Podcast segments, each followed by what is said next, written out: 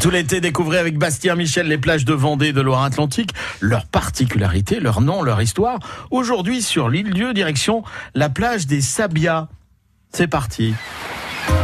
Un décor écossais et tropical au milieu de l'océan.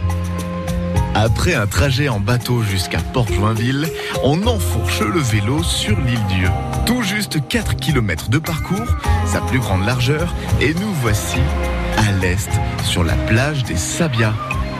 Entouré des rochers de la côte sauvage, on y aperçoit un château fort. Il a été construit à la fin du Moyen Âge.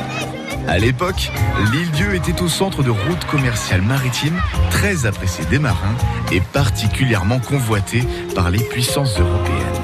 Ce château a donc été construit à même la falaise, de façon à être imprenable. Le château, il est vraiment bâti sur un éperon rocheux naturel, donc sa forme est très contrainte aussi, hein, parce que la forme épouse la forme du rocher sur lequel il est construit. À l'époque, on a construit ce château ici parce que les bateaux n'étaient absolument pas manœuvrables et les canons n'existaient pas. Donc on savait très bien que ce château était imprenable par la mer. C'est pour ça qu'on l'a construit ici. Il a une allure un peu particulière. Alors c'est pas les tempêtes qui lui ont donné cette allure tourmentée, mais peut-être qu'Hergé s'en serait inspiré pour faire Tintin et Linois. Mais c'est bien sur l'île Dieu qu'on retrouve le vieux château encore visitable. Derrière la plage des Sabias, on découvre des maisonnettes qui sont à l'origine des cabanes de pêcheurs. Pour éviter les confusions entre les habitants de l'île, qui avaient souvent le même nom, des sobriquets ont été donnés à chacun.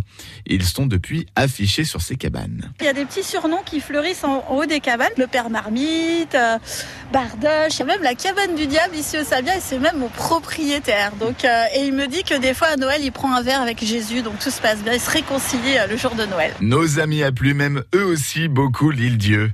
Dans toute l'Europe, on répertorie plus de 550 espèces d'oiseaux. Mais combien en avons-nous ici? En Europe, il y a plus de 550 espèces d'oiseaux.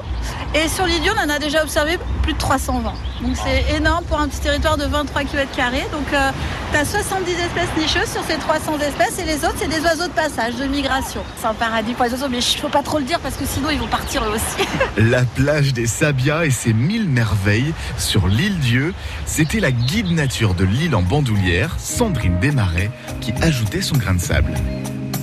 Et pour écouter euh, cette chronique à nouveau, euh, découvrir les conseils pour cet été et plus d'informations sur les plages de notre région, rendez-vous sur le dossier Un jour, une plage sur le site francebleu.fr. France Bleu.